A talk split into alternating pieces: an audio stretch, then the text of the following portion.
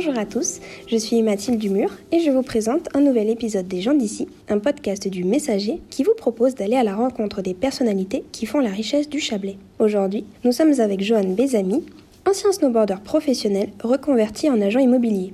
Il dirige aussi en parallèle une école 100% snowboard sur Avoria. Il nous raconte son parcours et sa vision de la montagne. Bonjour Johan Bézami. Bonjour. Est-ce que vous pouvez vous présenter, présenter un peu votre parcours? Eh bien, je m'appelle Johan Bézami, j'ai 32 ans, je suis né à Evian et euh, j'ai fait pas mal de snow pendant ma jeunesse. Euh, commencé le snowboard à 7 ans et demi, enfin, commencé le snowboard à 4 ans, puis rejoint le snowboard club d'Avoria à 7 ans et demi. Et puis après, je me suis pris un petit peu au jeu des compétitions, tout ça. Donc euh, je me suis retrouvé en sport-études au lycée à Villard-de-Lans, puis à Albertville en Pôle France. Puis j'ai un petit peu gravi les échelons, fait quelques compétitions internationales, Coupe du Monde, etc. jusqu'au JO de Sochi en 2014. Donc j'ai fait partie de l'équipe de France de snowboard halfpipe pendant pas mal d'années. Et puis j'ai arrêté en 2016. J'avais continué mes études euh, en même temps que le snowboard parce qu'on a la chance de pouvoir faire euh, nos cours en sport-études. Euh, L'IUT d'Annecy, après une licence à l'IUT d'Annecy, l'école de commerce à Grenoble, et puis j'avais toujours une petite, un petit penchant pour l'immobilier, l'investissement immobilier, la finance, c'est des choses qui m'intéressent beaucoup.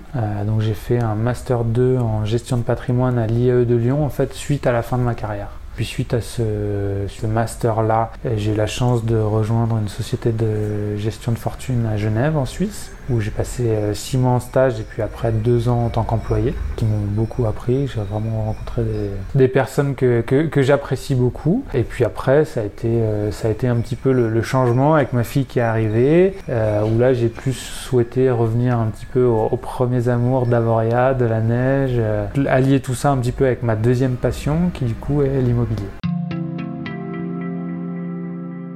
Donc vous avez été snowboarder Ouais, exactement. Aujourd'hui, vous êtes agent immobilier. Aujourd'hui, je suis agent immobilier et je suis toujours quand même un petit peu snowboarder parce que j'ai oublié ça euh, dans, dans, dans, ma petite présentation, mais euh, avec mon tout premier coach qui s'appelait Fred Vullier, qui était coach de snow euh, quand j'avais 7 ans et demi au club d'Avoria. En fait, on a monté une école de snow justement suite à la fin de, de ma carrière. lui, ça tombait à une époque où il voulait voir un petit peu d'autres choses, qu'il a fait beaucoup d'enseignements dans une école un petit peu classique et du coup, il voulait monter sa propre structure. Donc, on a créé Avoria Snowboard School aussi en 2016. Donc je garde toujours un petit peu quand même le snow et l'immobilier euh, en parallèle. On va revenir un peu sur votre parcours. Vous étiez dans une famille de sportifs ou alors vous êtes tombé dedans un peu par hasard? Le sport a toujours été un peu partie intégrante de ma famille. Côté maternel, euh, ma mère est prof de sport. Euh, mon grand-père faisait beaucoup de sport, il était beaucoup impliqué. Alors ils sont pas d'ici, hein, ils sont ils sont en Isère, mais beaucoup impliqués dans la vie sportive locale. Et puis en fait tout simplement, euh, ouais, mes parents, mes parents faisaient du snow, donc évidemment en, tant que petit euh, petit gamin de 3-4 ans, j'avais envie de faire comme papa maman. Et puis mon grand frère aussi faisait beaucoup de snow, donc euh, pareil, voilà, essayer de faire comme le grand frère, essayer de l'impressionner. Un peu pour ça aussi que je, je m'y suis mis et que j'ai sauté le pas. Quels sont les événements marquants de votre carrière? Oh, alors c'est. Je, pense que vous entendez par événement marquant les bons résultats, euh, mais il n'y a, a, pas que des bons résultats. Malheureusement, les bons résultats, ça fait, c'est qu'une toute petite partie de, de, la carrière. Non, bah après, je dirais, voilà, il y, a eu, euh, y a eu quelques titres de champion de France. Le, le grand moment, c'était quand même euh, le fait de participer à Sochi en 2014. alors malheureusement, j'ai pas réussi à me hisser en finale, ce qui était mon objectif, mais j'ai quand même pu rejoindre la, la demi-finale, donc j'ai terminé 17e. 16e, pardon, je me rappelle même plus, c'était il y a trop longtemps. Et puis après, non, bah, des super souvenirs, euh, il y en a, y en a plein en fait, parce que j'ai eu la chance de faire aussi des photos, des vidéos, donc de parcourir un petit peu le monde, d'aller euh, une dizaine de fois en Nouvelle-Zélande, aller aux États-Unis. Enfin voilà, j'ai eu la chance de vraiment découvrir beaucoup de choses. Et puis j'ai fait deux, deux podiums en Coupe du Monde, deux deuxième place. Euh, et puis j'ai failli avoir le globe de cristal euh, en 2014. Donc ça c'était un super moment, euh, enfin un moment un peu, un peu, un peu, étrange parce qu'en fait on m'a donné le maillot jaune pour monter, pour aller chercher le globe et en fait il s'était trompé dans le calcul donc à une, trentaine de points le, titre m'est passé sous le nez, mais bon ça fait partie de, ça fait partie du jeu. Donc oui au niveau des événements un petit peu marquants, je dirais, je dirais ces résultats, ces résultats là. Et puis l'expérience, voilà, l'expérience globale et la chance vraiment d'avoir pu vivre de mon sport pendant, pendant autant d'années. Pendant combien de temps avez-vous été sportif professionnel? Bah, mais En fait, j'ai touché de l'argent de mes sponsors assez rapidement, je dirais autour de 18 ans. Donc moi, je suis de 89, donc euh, voilà. Euh, à partir de, allez, à partir de, 2006, 2007, j'ai eu mes premiers sponsors. Après, voilà, ça permettait un petit peu de, payer quelques déplacements, mais ça n'allait pas très loin. Après, ouais, je dirais que j'ai fait de, de 2008 à 2008 à 2016. Donc ça fait 8 années où j'étais vraiment euh, sportif. Euh, et puis après j'ai commencé à être sur les listes de sportifs de haut niveau en tant que d'abord en tant que jeune. Je pense que c'était à partir de 2005, quelque chose comme ça. Au moment de prendre votre retraite, qu'est-ce que vous avez ressenti? Et eh bien la retraite sportive, ouais, c'est un peu le, c'est un peu le grand vide, ouais. C'est un peu le, c'est un peu le grand blanc, le grand vide. Euh, après, j'ai toujours eu la chance d'avoir des parents qui m'ont toujours un petit peu poussé ou qui m'ont dit euh, continue de, continue tes études, ne lâche pas, même si on est un peu pris par le snow, la préparation physique, les voyages, etc. Euh, bah, voilà, du coup, ils m'ont un petit peu forcé entre guillemets à, continuer parce que j'aime bien, j'aime quand même plutôt bien apprendre et bien l'école. Euh, donc c'est un peu le, c'est un peu le grand blanc, mais le fait d'avoir, euh, d'avoir continué les études et tout ça, je m'étais quand même déjà préparé pas mal à l'avance et en fait j'avais la décision de la décision d'arrêter ma carrière de snow, c'était plus une décision un petit peu réfléchie. J'aurais pu continuer le snow encore longtemps, mais je ressentais que j'avais plus assez de motivation, plus d'envie. Puis J'estimais, voilà, euh, j'avais 28 euh, ans, donc euh, les petits jeunes, 26-28 ans. Donc les petits jeunes poussent fort derrière, et puis voilà, mine de rien, c'est des âges où on commence à être, à être vieux dans le snow. Donc je trouvais, voilà, je trouvais pas forcément le, la motivation, les ressources pour repartir en fait sur un cycle de deux années pour, pour essayer de. Après l'objectif d'après c'était de, d'essayer de faire une médaille au JO quoi. Donc voilà, je, je sentais pas que j'avais forcément l'engagement la possibilité de le faire, donc c'est pour ça que j'ai arrêté. Et j'avais quand même du coup un petit peu préparé l'après avec, euh, avec plutôt le, alors je sais pas si c'était une façon de, me noyer dans plein de projets, mais en effet du coup dès que j'ai arrêté le snow, bah ouais, je me suis relancé dans plein de choses. Je suis allé à Lyon faire l'IAE, j'avais en même temps euh, euh, l'école de commerce à Grenoble euh, à distance, plus, plus l'école de snow qu'on a montée à Avria. Donc voilà, je me suis un petit peu noyé dans les projets pour, euh, pour penser à autre chose. Parce que c'est vrai que bah, ça, fait toujours, euh, ça fait toujours un changement de vie euh, assez important. Même si le, snow restera toujours là et fera toujours partie de ma vie c'est pas la même façon de l'envisager donc Aujourd'hui, vous gérez votre école de snow et votre agence immobilière. Comment vous jonglez entre les deux?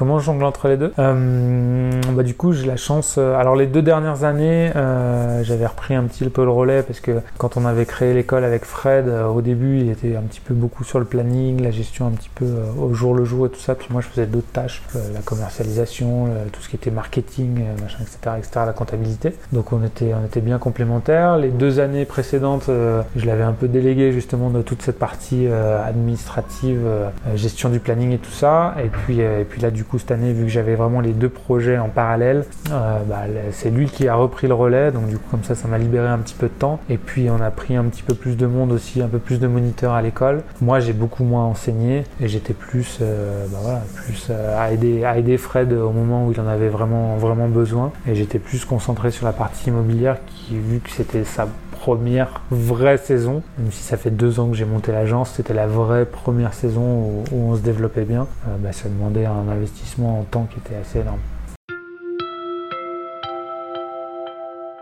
Et aujourd'hui, comment elle se porte cette agence?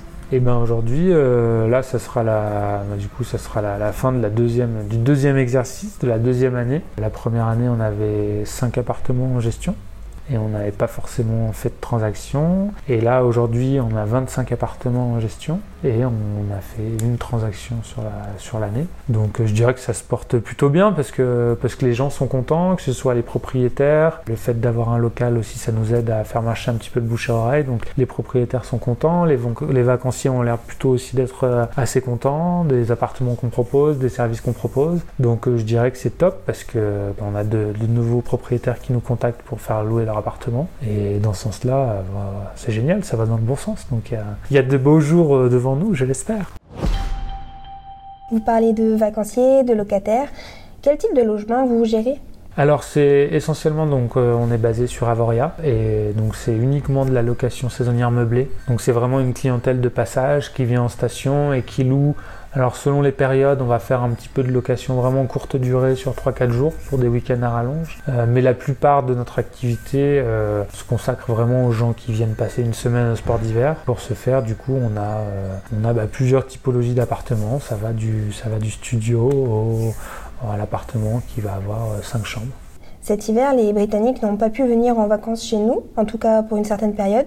Est-ce que vous avez été touché? Alors là, pour le coup, je fais un petit peu le parallèle avec l'école de snow parce que nous, on a été très touchés euh, au niveau de l'école de snow. En fait, jusque décembre, on a fait un, plutôt un bon mois et puis après janvier, c'est très calme parce que la clientèle étrangère est surtout là. Après, au niveau de l'agence, euh, en fait, on a eu beaucoup d'annulations de la part des Anglais jusqu'à ce qu'ils aient le droit de voyager autour du 15, euh, du 15 janvier.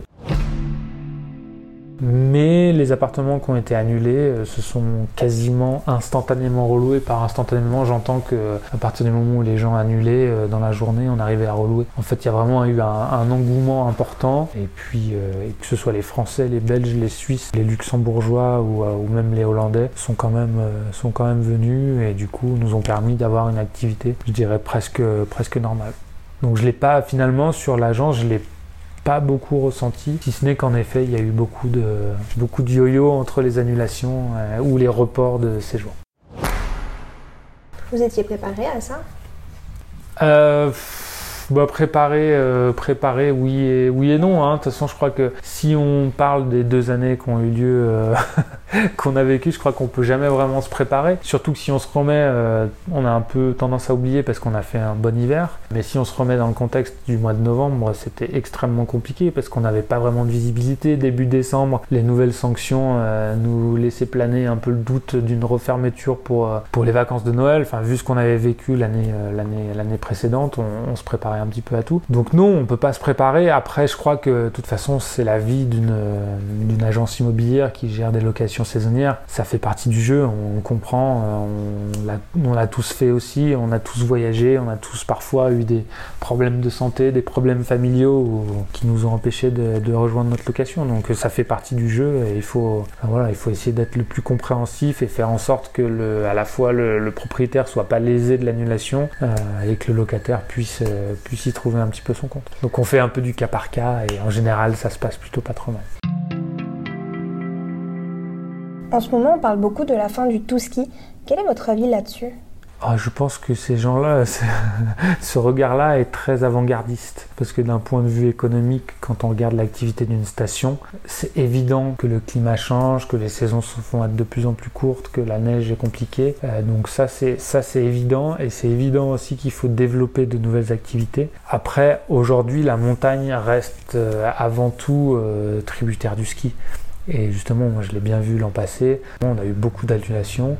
Euh, des gens qui nous ont dit mais non mais nous ça nous intéresse pas. On vient une semaine au ski ça nous coûte très cher. S'il n'y a pas les remontées faire de la randonnée ou ce genre de choses ça nous intéresse pas. Donc on a eu une clientèle tout autre qui venait découvrir la station qui venait découvrir un petit peu Avoria autrement et les habitués qu'on jouait le jeu. Mais voilà pour l'instant je sens que je sens qu'il y a encore en effet il y a beaucoup de choses à faire il y a beaucoup de choses à mettre en place. Mais euh, mais le tout ski ça reste le modèle un petit peu historique de la station et c'est un petit peu compliqué voire euh, impossible à ce jour d'avoir un modèle économique différent.